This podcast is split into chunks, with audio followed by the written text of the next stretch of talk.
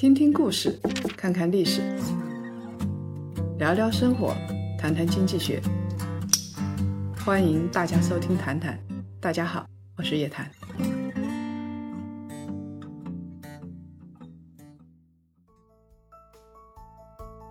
欢迎收听新一期的《谈谈》。这一期呢，我们要讲一个人，他现在已经金盆洗手，退隐江湖，曾经是声名显赫。我对这个人呢，一直比较感兴趣，因为啊，一般人就不了解他到底是一个好人还是一个坏人。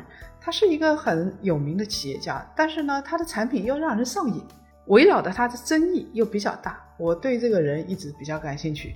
哎，这个人呢，就是张一鸣。我以前曾经写过黄峥，因为我对黄峥这个人比较感兴趣。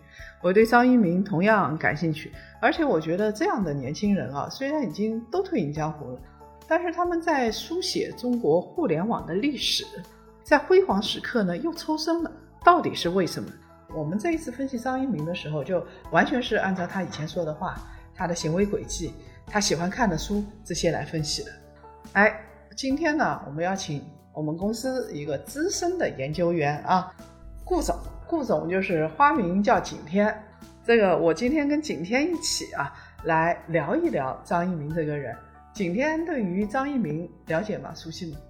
啊，大家好，我是景天，也是夜谈财经的主笔之一。那么刚才叶老师谈到的这个张一鸣，大家肯定是非常熟悉他的产品，但是大家对张一鸣的为人，这样一个非常低调的大佬，肯定是不太熟悉的。之前呢，其实我看到一个是远景资本，是一位投资消费跟科技的投资人，他聊到张一鸣，说那么他们曾经和十几家机构在那个时候一起和张一鸣进行了对谈，那么他的特点就是说话细声细语，非常平静、非常理性的来跟你交流。那么早年我们知道头条其实经历过非常多轮的融资困难，其实那时候张一鸣一直有一个很奇怪的感觉，他每次。跟投资人说完，都觉得自己表现得非常不好，没有把自己的一些想法呢非常明确的传递给投资人。很多投资人跟他张一鸣对谈下来之后，就有一个特殊的感觉，说我们真的看不懂他的商业模式。他那个时候说要超越百度，甚至成为下一个谷歌，甚至 Facebook。那么从现在这个时间点上来，我们已经看到他甚至已经做到到了这样的程度。但是时间如果回溯到五六年前，头条还是。非常小、体量非常呃微小的这样的新兴初创公司的时候，大家都看不懂这样的模式。其实我也非常感兴趣，今天钥匙如何带大家一起从张一鸣的过往的经历、他的一些读的书，以及他的过往的这种价值观体系上、公司治理的观念上，来为大家各位台上一起解读啊张一鸣这个人物背后的很多不为人知的故事。而且我想沿着景天的话说下去啊。张一鸣不是一个太有表现力的人，这一点让我有点想到雷军，呃，也想到黄峥，特别具有激情，然后上来投资人就会被迷得五迷三道，完全不一样。你刚才说的见了那么多投资人，包括他初期去见那些有名投资人的时候，沈南鹏当时是直接拒绝他的，就觉得你说的到底是什么东西啊？拒绝过很多很多次。哎，对。那么张一鸣。这样的性格，他为什么能够成功呢？我觉得本质上他还是比较通透的。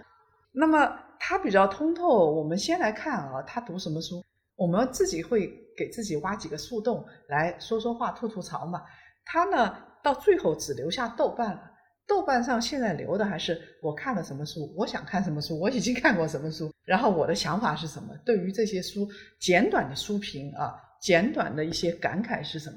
那张一鸣，呃，看书我看是看的很多的，这就像查理芒格一样，就这些通透的人看书大概都看的很多。他那个时候在接受采访的时候说：“他说我就看两类书，我认为是最好的，一类是教科书。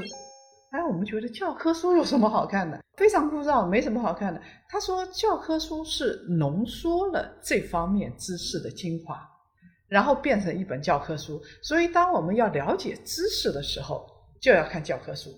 另外一个呢，看人物传记，所以他啊看很多传记。他看乔布斯传的时候，他很激动，都激动到睡不着。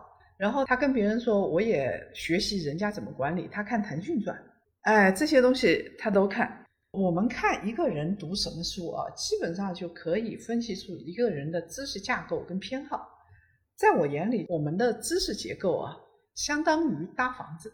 有的人呢喜欢看小说啊、散文啊、诗歌啊这些东西，他搭了一个呢是那种风格的房子，我们把它叫做哥特式风格的房子。那张一鸣看的书呢，就是他通过他的这个。计算机的书、数学的书，然后是管理的书，他还专门去上过管理课。管理的书跟这个像哲学类的书，他给自己搭了一个房子。这个房子主要是围绕着他对于人性的洞察，对于这个商业模式和社会的洞察来的。他看的书是用到自己的生活跟管理上。从叶老师的解读，我们可以看到一个很明显的趋势，无论是查理芒格啊、雷军啊，还是像张一鸣这样有技术背景，同时对专业十分痴迷的这种顶尖的企业家，他们还是呃，如果拿一个房子来比喻的话，他们有一个基础的知识架构，有可能是他们所学的专业啊之类的这些一系列的东西，同时他们又在不断的吸收这种新鲜的各种各行业的知识，以及他们对商业模式肯定也有自己的思考，这样一种感觉。那他说过一本书叫《当下的力量》，大家可以去看看这本书。他在说，我们一般想到当下的力量，就是要立足于当下，然后展望未来。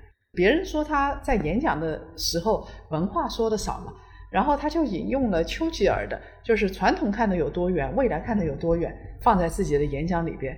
然后他又看未来，因为他认为有一个大周期。如果是这个大周期掌握不准的话，那你生意是做不好的，不可能赚什么大钱。他说当下的力量，我印象最深的倒不是说他怎么说当下，而是他跟心理学啊怎么结合在一起。这个东西我一直对他的心理学的这一块啊觉得很神奇，因为他的产品是让人上瘾的产品，他的心理学一定是学得很通透的。他说他里边在说啊。他说：“如果思维被正确利用的话，它就是一个超强的工具；但是如果利用不当，它的危害相当大。准确的说，不是你利用思维的方式不对，就根本没有利用它，反而是被你的思维所利用了。那么，就像我们看视频，如果我们不能正确的使用我们的大脑，大脑会为了这个分泌多巴胺或者其他的东西，我就会源源不断的去看视频。”视频本质上的话，还是一种娱乐性质的一种东西。如果呃反复的刺激的话，肯定是会带来一些快感跟娱乐的这种感觉。所以说，它就脱离了有可能我们看这个视频原本的一些意义。比如说，我是希望呃学习，希望了解一些新的东西。那么看着看着，有可能就看偏了，看到其他方向，有可能变成刷抖音短视频之类的，而忘记了一开始自己看这个视频的一些意义啊或者目的之类的事情。所以这时候我们就会成为大脑的奴隶。是，我们自己是一个第三方，我们观察自己，我们也观察我们自己大脑的运作方式。如果我们不观察、不跳出来观察我们大脑运作方式，我们就会成为大脑和习惯以及一些愉悦感的奴隶。张一鸣是利用无意识思考的翘楚。你认为你在娱乐，其实不过是你的大脑、你的内分泌在控制你，觉得你很愉悦而已。这个事情我一直能够联想到他的产品。是的，是的。呃，这也是业界对于张一鸣有可能讨论最多的几个部分，因为他本人是一个超级自律，而且推行这种延迟满足感的这样一个产品经理或者一个企业操盘手，但是他却开发出了像抖音、像火山这样令人沉迷的这样产品。那肯定是，呃，结合了心理学跟一些所谓的视频反馈啊、信息流啊这方面，有一些跨学科的思维跟技巧都融入了其中，否则他肯定是设计不出这样非常令人沉迷、非常成功的这样。像张一鸣这样的人认为，一个人成功的要素就是要延迟满足，这个是被著名的心理学实验所验证的。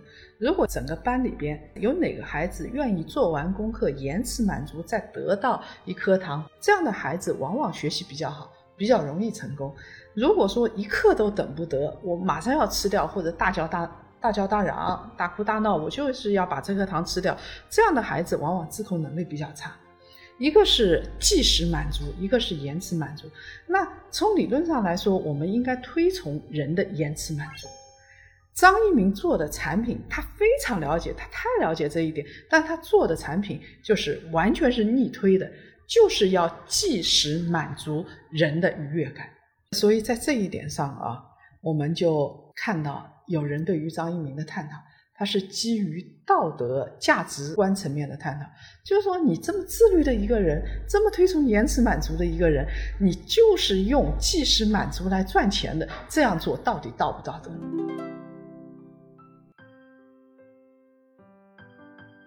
当然了，它怎么样来即时满足你呢？它就是用它的一套技术模型啊、算法啊这些东西啊，来满足你。比如说你喜欢看这个小猫小狗，它就给你推很多很可爱的小猫小狗的东西；你喜欢看军事，它就可以给你推很多这个军事的东西。本质上，它是构建起了，它给你也构建了一套房子，让你。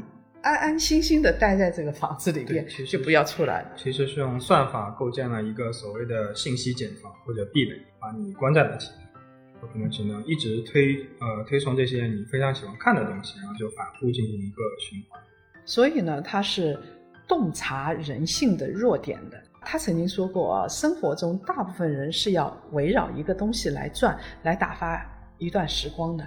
大部分人其实没有那么高的追求。我就是喜欢什么东西，我多看看啊。所以，有的人对宗教痴迷，有的人爱看小说、爱情，还是今日头条，亦或是抖音。我不认为打德州、喝红酒和看八卦视频有多大的区别。所以，这个时候我们就要看一点：如果你真的是呃想要成为张一鸣这样的成功者，你要延迟满足，同时极强的自律性。呃，来洞察人性。另外一方面，你如果是想要愉悦感的话，你有可能被成为大脑的奴隶，或者成为人性的奴隶而不自知。再举一个例子，他是怎么洞察人性的？就是德州扑克，他怎么通过玩德州扑克来洞察人性的弱点？啊，玩德州扑克的话，它主要看人性的一些弱点，比如说贪玩啊、侥幸啊。呃，不能舍或者一些过度概括啊之类的这些，呃，各种各样的过程。比如说，一个人他一开始拿了一副烂牌啊，但是呢，希望呢，呃，自己还是有一些低概率的事件会遇到，然后，呃，因为过去付出而不放弃。比如说，还看到一个，呃，对方出了某一张牌，然后他就会跟或者跳过这样的一些关键的事件。所以说，在张一鸣看来的话，德州扑克和大家的人生其实有一些共同点。那么，在面对这些不确定性跟人生的一些突发事件啊、黑天鹅的时候，那我们首先应该去理解这些不确定性的发生或者出现，它是必然的。然后呢，专注把自己的精力放在那些最有可能的实现的那些事情的事情，然后理智评论一下自己做一件事情的概率。然后啊，所谓的有舍才有得嘛，对吧？而且一定要避免大家的意气用事。或者说孤注一掷的那种赌徒思维，这样的一种情况，这让我想到投资，它里边的所有的每一条都可以对应到投资。你比如说，我们投资的时候得理解不确定性，不要以为老天就是为你存在的，就是你拿的这个票一旦是出现亏损，然后这个票是很烂的，我们就是应该抛，而不应该成为沉没成本啊，也要避免意气用事。是，我们要及时止损，而且我们这个。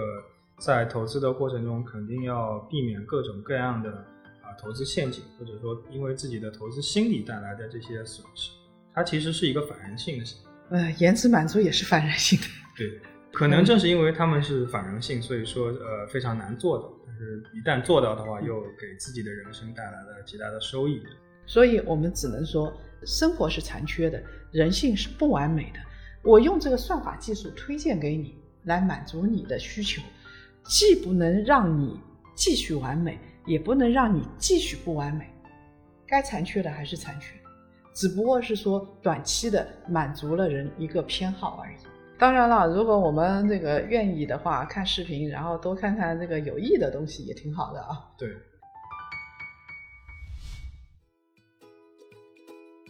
我们刚才说了，张一鸣喜欢看书。另外一个啊，他既然生意做大，他几次创业，前几次创业呢，呃，不能说是失败，但也不能说太成功，啊，像九九房啊这些东西啊。是。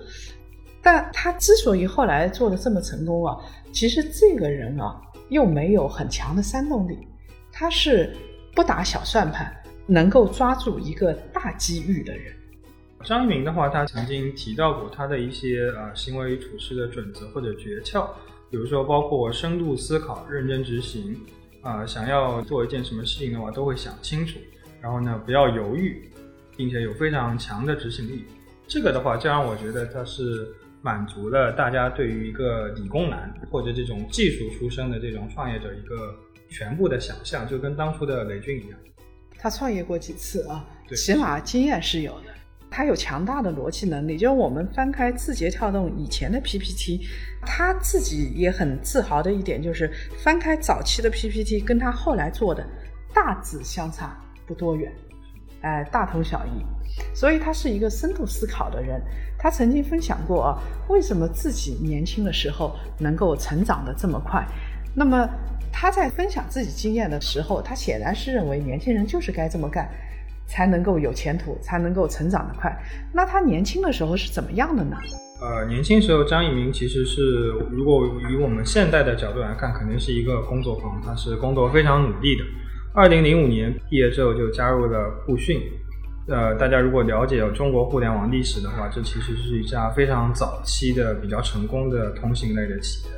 呃，张一鸣是最早的几个可以说是元老员工。一开始的话，只是一个非常普通的工程师，然后他在工作的第二年呢，就开始管理四五十个人的比较中型的这样一个团队了，负责了后端的技术，同时呢，他也负责很多产品相关的这种工作。张一鸣他是南开的本科生。说起来的话，他并不是一个跟人家相比竞争优势特别明显，因为当时这个公司也有清华计算机系的博士啊这些啊。张一鸣呢，既不是技术最好的，也不是最有经验的，按他自己的说法，大概也不算是最聪明的。那他进去之后怎么办呢？他就是努力提升自己的能力，他小算盘打得不精的。如果这个团队我做好自己的事情。那有的人就是我做好自己事情就行了，别的部门要做什么事情关我啥事啊？他是能帮忙就帮忙，他边界不清，哪些是我该做的，哪些是我不该做的，他这个没有这个边界，只要是自己能够帮助去解决的都去做。另外一个呢，他说当时啊，就是很多的代码他都看过了，新人入职的时候啊，他还做了一件事情，很有意思。新人入职啊，他给人家讲解代码，讲解这些东西。他这么一遍遍讲解的过程当中，他对于技术的了解也越来越深入了。他也热心的参与产品的讨论。我们其实知道，技术运营跟产品它的边界是很清楚的。一般来说，这个公司这三个部门之间有很多公司是老死不相往来。然后我就写我代码，我做我技术，你做你产品，你做你的销售。张一鸣同志是属于。负责技术的同时，热心参与产品讨论，想产品的方案。所以后来做产品的时候啊，他不会只站在工程师的立场去考虑问题，他也能够站在产品经理的立场去考虑问题。另外一个呢，他做商务的同时啊，也是如此。他说这些经历啊，对我后来转型做产品是很有帮助的。比如说我参与商业的部分啊，后来他自己创业做商务是很有帮助。他在二零零七年底的时候，跟公司的销售总监一起去见客户，这段经历让他知道了怎么样的销售才是好的销售。他在找销售或者找产品经理的时候，他就知道，哎，怎么样的人是比较合适的。所以说，大家可以看到张一鸣的话，其实从他的成长路径上来讲，他是从一个小公司的一个普通职员慢慢成长起来的。但是呢，他从来不给自己设任何的边界。其实这跟当代的年轻人加入一些互联网公司，那就是完全不同的呃境遇或者这种遭遇。现在的话，其实我们的互联网公司它非常非常的细分化的，所以说的话，每个人可能只能负责一小部分的工作。但张一鸣的话，他其实。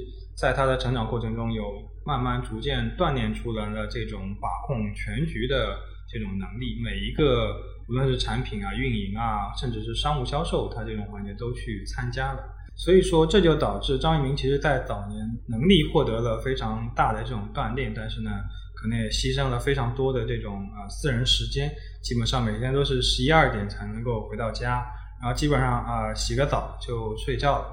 但是这也体现出其实是一个内心有非常强大这种自驱力的人，他能够不断凭借着内心的一种目标或者梦想或者信念一样的东西，把自己不断的推着往前走，获得了能力的提升啊，薪水的上升啊之类的。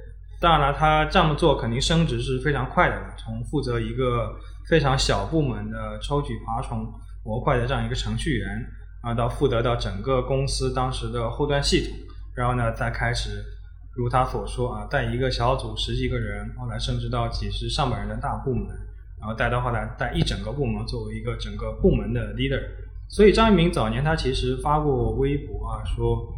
有人毕业就可以独当一面，两年可以成为事业部的总经理，而有的人毕业十年还要想办法跳槽，获得自己的薪资的溢价啊，或者是职业的成长空间啊之类的。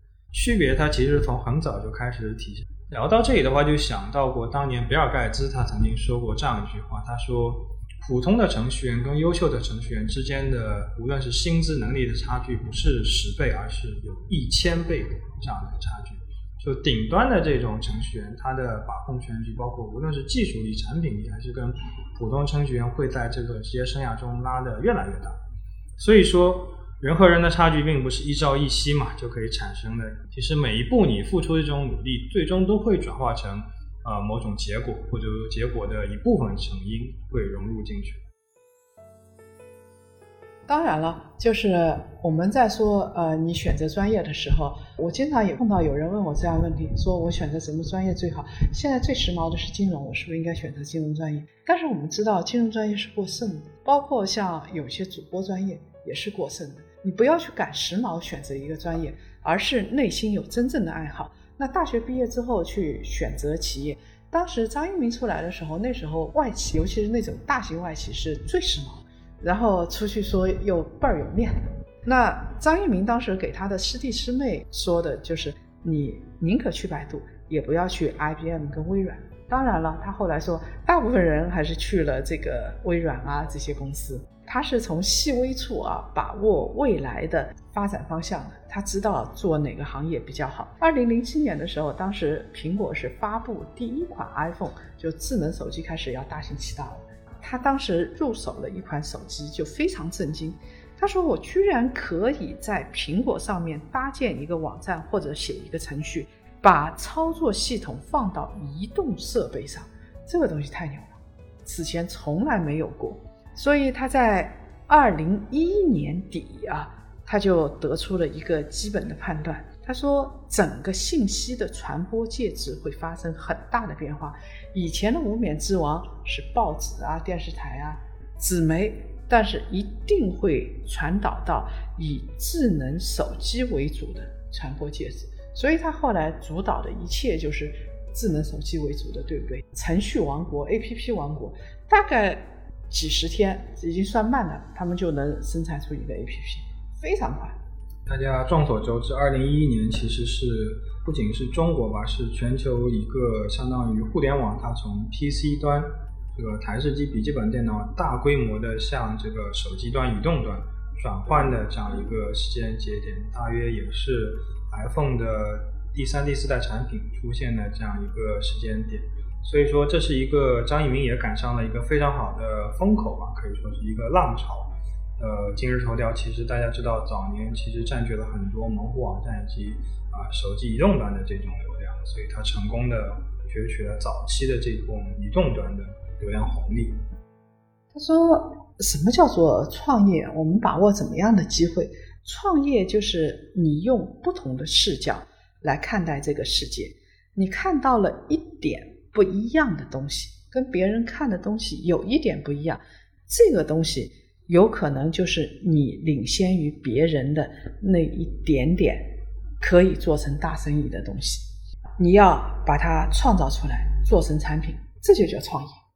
是的，其实归根到底还是跟一个个人的认知，或者说专业水准，或者说它是一个综合性的一个东西。不但要有这个认知，还要是有这种实现的这种能力，把它做成一个产品或者一种商品、一种服务上的东西，并且推向市场。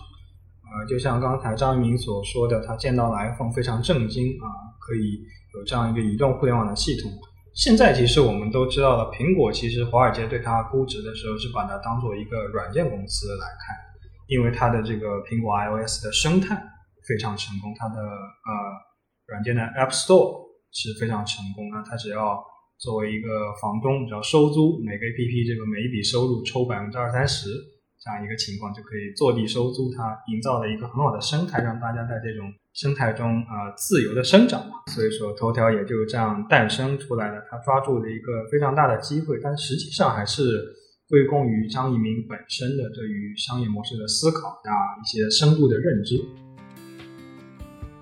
我们苹果是高科技企业，但是刚才景天说的，苹果是一个寓工，就是收租金的人，这一点我也是挺认可的。就它其实创造了一种生态，你自然而然的就可以收租金。